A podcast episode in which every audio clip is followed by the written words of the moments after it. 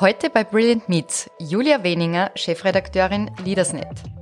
Und da habe ich gesagt, na doch, natürlich brauchen wir das, weil unsere Jobs sind anstrengend und jeder braucht da Ruhe und Konzentration und wir wollen ja so gut arbeiten wie im Office. Und dann habe ich den eingeführt, wirklich mit strengen Regeln, wer wann arbeitet, wer sich wann ums Kind kümmert, wann Mittagspause ist und auch so eine Sportstunde hin und wieder habe ich eingeplant. Und das hat sich echt bewährt. Herzlich willkommen bei Brilliant Meets. Mein Name ist Martina Fleischer-Kücher und ich spreche heute mit Julia Weninger über Networking in Corona-Zeiten, digitale Trends und ihr Leben als Working Mom. Ja, bei uns ist heute die Julia Emma Weninger, Chefredakteurin vom Leadersnet. Hallo Julia, schön, dass du bei uns bist heute. Hallo Martina, vielen Dank für die Einladung. Julia, wir reden heute ein bisschen über ähm, deine Rolle als Chefredakteurin beim ähm, Newsportal Leadersnet ähm, und auch so ein bisschen über die Entwicklung äh, in der Medienlandschaft und was sich bei euch so tut. Ähm, ihr seid ja ein, wie gesagt, Newsportal in erster Linie ähm, rein digital ähm, aufgestellt. Wie hat sich denn äh, das letzte Jahr für euch gestaltet, jetzt in der, in, in der Krise? Ähm, wie läuft es bei euch in der Redaktion? Wie kommt ihr zu den Inhalten? Ähm, vielleicht gibt es uns da einen kurzen, kurzen Einblick. Ja, sehr gern. Da muss ich ein bisschen weiter ausholen. Im Leadersnet haben wir vor zehn Jahren gegründet. Ich bin fast so lange schon dabei. Und über die Jahre gab es natürlich mehrere Umbrüche. Da wir in einem digitalen Feld arbeiten, äh, muss man immer auf die neuen Gegebenheiten eingehen. Daher ist 2020 jetzt für uns jetzt nicht so eine Riesensache gewesen. Natürlich war es zuerst einmal ein Schock, von einem Tag auf den anderen ganz ins Homeoffice zu wechseln. Aber da wir eben eh digital aufgestellt sind, haben wir halt die ganze Infrastruktur eh schon immer für zu Hause auch parat gehabt. Und deswegen hat auch im März dann von einem Tag auf den anderen das Arbeiten von zu Hause gut funktioniert. Jetzt nicht nur in der Redaktion, sondern mit dem ganzen Team. Da muss man auch weiter aus und wir sind ein sehr eingespieltes Team. Die meisten Mitarbeiter sind echt schon sehr lange dabei und das vereinfacht halt natürlich vieles. Wie viele ähm, seid ihr im Team, Julia? Also fix, ich, wir haben jetzt ganz viele freie und Zulieferer, aber fix sind wir, glaube ich, jetzt so zwölf oder mhm. dreizehn. Mhm. Angefangen haben wir mit drei Geschäftsführern und mit mir. Also wir sind echt gewachsen über die Jahre. Ja. Wie ähm, organisiert ihr euch da, wenn ihr zwölf Leute seid, äh, jetzt aus dem Homeoffice? Äh, habt ihr dann regelmäßige, wie, wie schauen die Redaktionssitzungen aus? Das passiert also, dann wir haben ähm, jeden Montag ein Schurfix, das hatten wir schon vor Corona, halt im Office ganz normal. Kollegen aus den Bundesländern haben wir zugeschaltet, damals schon mit Zoom. Allerdings haben wir dann oft auf die vergessen, seit wir dann alle im Homeoffice waren und alle äh, Zoom-Meetings gemacht haben, zumindest über drei, vier Monate, haben wir dann auf niemanden mehr vergessen und es ist Routine geworden. Jetzt spielt sich so ab, dass ein Teil von uns wieder im Büro arbeitet, ein Teil von zu Hause, die Bundesländer auch natürlich von zu Hause. Und wir haben immer halt am Montag dieses fixe Meeting, virtuell und face-to-face. Da wird quasi besprochen, die To-Dos, die jeder hat, was er die Woche vorhat, wer welche Termine wahrnimmt, welche Schwerpunkte wir setzen. Dann nach dem Schurfix haben wir noch ein eigenes Redaktionsmeeting. Das ist ganz informell, entweder wenn wir da sind, auch, wir setzen uns einfach irgendwo zusammen oder sonst übers Handy oder auch über Zoom. Und da besprechen wir unsere internen Abläufe. Was wir auch gelernt haben, dass es seit Corona irgendwie noch viel wichtiger ist, da ganz klare Linien zu setzen, dass wir intern auch Deadlines besser einhalten und noch mehr kommunizieren, damit es ja zu keinen Unklarheiten kommt. Weil im täglichen Leben, im normalen Betrieb, wenn man so sitzt wie wir jetzt, kann man schnell rüberrufen und dann sage ich, hey Martina, was ist da jetzt der Stand der ja. Dinge? Und wenn man zu Hause ist, dann ist da natürlich zuerst einmal vielleicht eine Hemmschwelle, wenn man den anderen nicht stören will.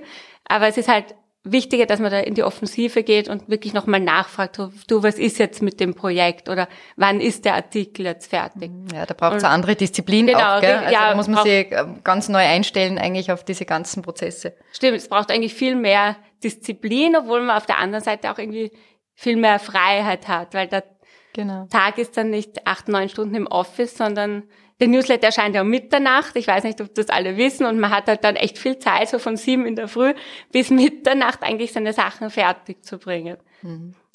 Und ja, wollte ich sagen, in der Redaktion haben wir dann noch informell noch eine WhatsApp-Gruppe eingeführt und das hat sich auch sehr etabliert, weil wir halt da ganz kurze Kommunikationswege haben und es ist wurscht, ob jetzt wer gerade draußen mit dem Hund spazieren geht oder der andere sitzt vorm Computer. Das können immer reagieren. Genau. Das ist ja super. Äh, Julia, wir kennen uns ähm, eigentlich äh, von vielen, vielen Veranstaltungen. Ähm, Events sind natürlich auch ein wichtiger Faktor für euch gewesen. Also ihr seid ja auch selber äh, Veranstalter und sehr gute Eventveranstalter, ähm, durfte ich selber äh, schon genießen. ähm, wie ist es jetzt, äh, das war doch ein großer Teilbereich bei euch, ähm, der jetzt weggebrochen ist. Äh, wie habt ihr das jetzt kompensiert oder wie, wie, wie macht ihr das Networking mit euren äh, mit euren Kunden auch? Eben Leaders Network, also die Opinion Leaders Network, eigentlich ist er ein richtiger Eventveranstalter gewesen und ist es immer noch. Mhm. Ähm, gleich beim ersten Lockdown hat unser Geschäftsführer eine coole Idee gehabt, so einen Talk zu machen, fünf vor zwölf. Da hat er gleich in der ersten Woche die ersten honorigen Gäste gehabt. Insgesamt waren es dann, glaube ich, 120 oder 130 mit dem Co-Moderator Dietmar Dahmen. Das ist ein Kommunikationsexperte. Mhm. Und das ist irrsinnig gut angekommen. So im ersten Moment einmal eben die Kunden wieder einzufangen. Mhm. Dann kurz darauf hat er die Idee gehabt, auch die Event-Unit neu aufzustellen in Richtung digitale Events. Und das hat sich auch sehr bewährt. Da wurde sehr viel umgesetzt. Aber ich bin nicht der Event-Experte ich gehe gern zu Events, wie ja. gesagt, aber ich bin in der Umsetzung nicht der Experte, das überlasse ich da den Kollegen. Aber wie das wieder zu mir kommt, das Thema ist halt in der redaktionellen Berichterstattung, mhm. da wir früher bei den Events, ähm, es waren, glaube ich, die Fotografen waren, ich weiß nicht, 1500 Einsätze im Jahr und die Videoteams, ja, glaube ich, auch 400 oder so. Mhm. Und das zu kompensieren mit digitale Events ist super. Die spielen wir halt dann wieder, wie gesagt, auch in die Redaktion rein, weil wir da auch halt eine Nachberichterstattung bringen. Andererseits eben, wenn eben natürlich gefilmt wird, können wir auch das als Video veröffentlichen. Aus dem Video kann man einen Podcast rausschneiden und den bringen und dann halt noch den normalen Text niederschreiben. Also so können wir es ein bisschen kompensieren, dass wir den Unique Content selber kreieren, wie wir auch zuvor gemacht haben.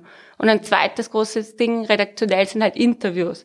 Mhm. Muss man auch sagen, das ist jetzt auch einfacher geworden durch Zoom und so, dass man schneller zu Interviews kommt und zu fast besseren Interviewpartnern, zu hochkarätigen. Mhm, es ist unkomplizierter, genau. diese Barriere ist äh, nicht so groß, gell? Genau, es ist ja. unkompliziert und die Leute haben eben mehr Zeit, die Anfahrtswege fallen weg. Mhm.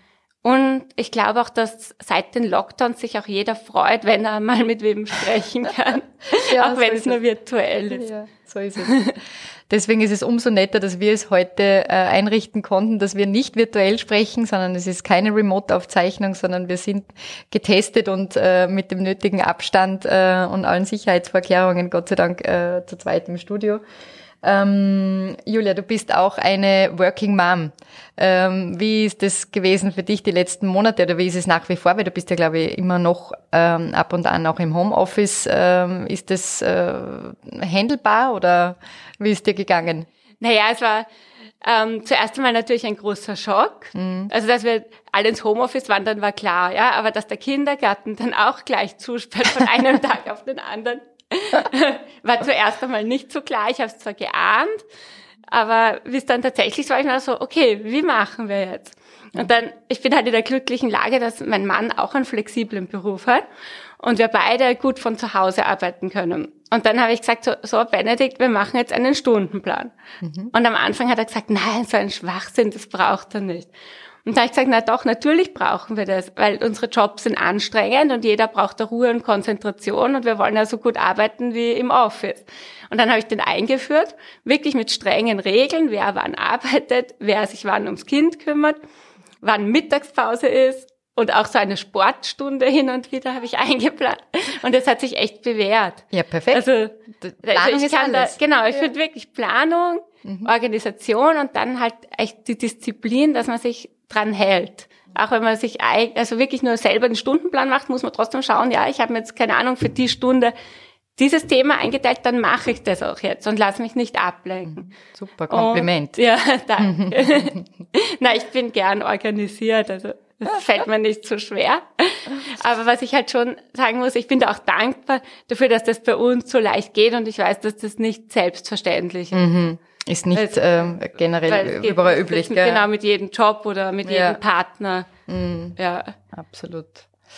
Äh, Julia, ich bin eine ganz begeisterte äh, Newsletter-Leserin von euch. Das ist wahrscheinlich äh, mit eins der ersten E-Mails äh, in der Früh, die ich lese, also immer den Newsletter. Was mich jetzt auch interessieren würde, ist, ähm, wie ist denn dein privater Medienkonsum? Was, welche Medien äh, konsumierst du außerhalb des eigenen natürlich, ähm, wie, wie und wann, vor allem zu welchen Uhrzeiten, weil du hast gerade erzählt, äh, euer Newsletter geht Mitternacht raus oder kurz nach Mitternacht. Wie, wie ist da dein ähm, Medienverhalten? Ja, wahrscheinlich äh, insgesamt ein untypisches, weil ich ja wirklich ganzen Tag wenn ich nicht gerade schlafe, Medien konsumiere. Natürlich in erster Linie online, um zu screenen, weil ich, ich schaue ja, was die Konkurrenz schreibt und was wir für unser Medium aufgreifen können. Und andererseits, wenn dann genügend Zeit bleibt, auch gerne Print. Also ich lese überhaupt sehr gern, schon immer. Ich lese auch gern Bücher. Ich bin eine Bücherratte, oder wie man sagt, Bücherwurm, keine Ahnung. Bücherwurm, ja, genau. Leseratte und Bücherwurm. Wie gendern wir Bücherwurm? Na, braucht man nicht gendern. und äh, ich schaue, also ich, Fernsehen mag ich auch sehr gerne. Mhm. Also man kann sagen, ich informiere mich über alle Kanäle. Mhm. Also und das immer. Und, und mhm. das stört mich natürlich nicht, weil einerseits ist mein Beruf und andererseits habe ich schon immer einen Hang zum Medienkonsum. Ich habe schon in der Schulzeit immer den SN-Lokalteil gelesen, noch in der Früh, bevor Aha. ich in die Schule gegangen bin. Also da ich bin ein Medienjunkie. Da muss man jetzt dazu erklären, dass die Julia Salzburgerin ist und deswegen ist es auch äh, noch einfacher, dass wir uns hier jetzt treffen und äh, deswegen auch die SN, gell? Ja, genau, stimmt. Ich möchte keine Werbung machen ne, für irgendeine Zeit. Aber es ist mir halt noch so in Erinnerung. Julia, du hast gesagt, es ist heute dein erster Podcast, den du aufzeichnest, aber ihr habt selber, ihr seid ja selber Podcast-Produzenten und ähm, es sind schon, ähm, ich habe es gezählt, ich glaube an die 20 Folgen äh, mhm. habt ihr schon produziert. Wie, wie sind eure Erfahrungen? Wird das gut angenommen? Ist das ein Medium, auf das ihr in Zukunft setzen werdet? Der Podcast ist ein Riesenthema überall. Mhm. Und das wollten wir uns halt auch nicht entgehen lassen und haben gesagt, ja, warum nicht? Wir bringen jetzt auch einen Podcast. Man muss aber sagen, wir sind da echt erst in der Aufbauphase, wie gesagt, mit 20 Folgen, aber sie werden von unseren Lesern schon gut angenommen. Mhm. Und auch ähm, Leadersnet TV gibt es. Also ihr habt sich wirklich relativ breit aufgestellt mit allen äh, Mitteln, die die digitale Welt so äh, bietet, äh, habe ich den Eindruck. Stimmt, auf jeden Fall. Wir sind auch dran, dass wir immer wieder neue Formate ausprobieren. Schauen wir mal, was die Zukunft bringt. Im Leadersnet TV gibt schon seit fast, glaube ich, von Anfang an. Ich glaube, schon im ersten Leadersnet-Jahr haben wir die ersten Videos gedreht. Da sind auch mehr meine Kollegen an der Front, allen voran der Geschäftsführer und mein Sales-Kollege. Die sind da absolute Profis und betreiben das auch mit, mit Leidenschaft. Und jetzt eben, wo es keine Veranstaltungen gibt, kommen wir auch gern zum Kunden. Also so mhm, Firmenporträts boomen gerade voll. Mhm. Ja. Toll. Also ihr seid generell ein Unternehmen, das sich sehr dynamisch entwickelt, das stetig auch wächst und äh, auch äh, sich nicht scheut, äh, neue Trends auszuprobieren und auch vor allem umzusetzen, ähm, dann kontinuierlich. Ähm, Julia, du hast mir vorher was verraten. Äh, bei euch ist die Möglichkeit äh, eventuell, äh, dass man Teil des Teams wird. Ist das richtig? Genau, das ist richtig. Das habe ich eh schon so leidenschaftlich über die Firma erzählt. Also vielleicht gibt es irgendwo jemanden, den das interessiert. Also wir verstärken uns in der Redaktion, jetzt äh, Frühling, Frühsommer mhm. und ich freue mich, wenn ein paar Bewerbungen reinkommen. Super. Da hoffen wir, dass wir ähm, mithelfen können und dass unter den Hörern jemand dabei ist, äh, der äh, jetzt vielleicht äh, Lust hat, sich auf diese Stelle, also für diese Stelle zu bewerben. Und äh, ich glaube, ihr seid ein tolles Team und äh, habt äh, eine, eine tolle Zukunft vor euch. Und ja, an dieser Stelle würde ich sagen, Vielen Dank, liebe Julia, dass du dir Zeit genommen hast. Ähm, es, äh, wir werden auch äh, noch weiterhin viel miteinander zu tun haben, denke ich, und äh, wir werden beobachten, wie sie LeadersNet auch weiterentwickelt. Und ja, wie gesagt, meine tägliche Routine ist Aufwachen mit dem Leadersnet. so soll es sein. genau. Sehr gut. Ja, vielen Dank für das nette Gespräch und alles, alles Gute und hoffentlich ähm, kommt auch ein Bewerber. Ja, wir werden sehen. Ja. Genau. Danke dir Gut. auf jeden Fall für die Einladung. Sehr gerne. Danke.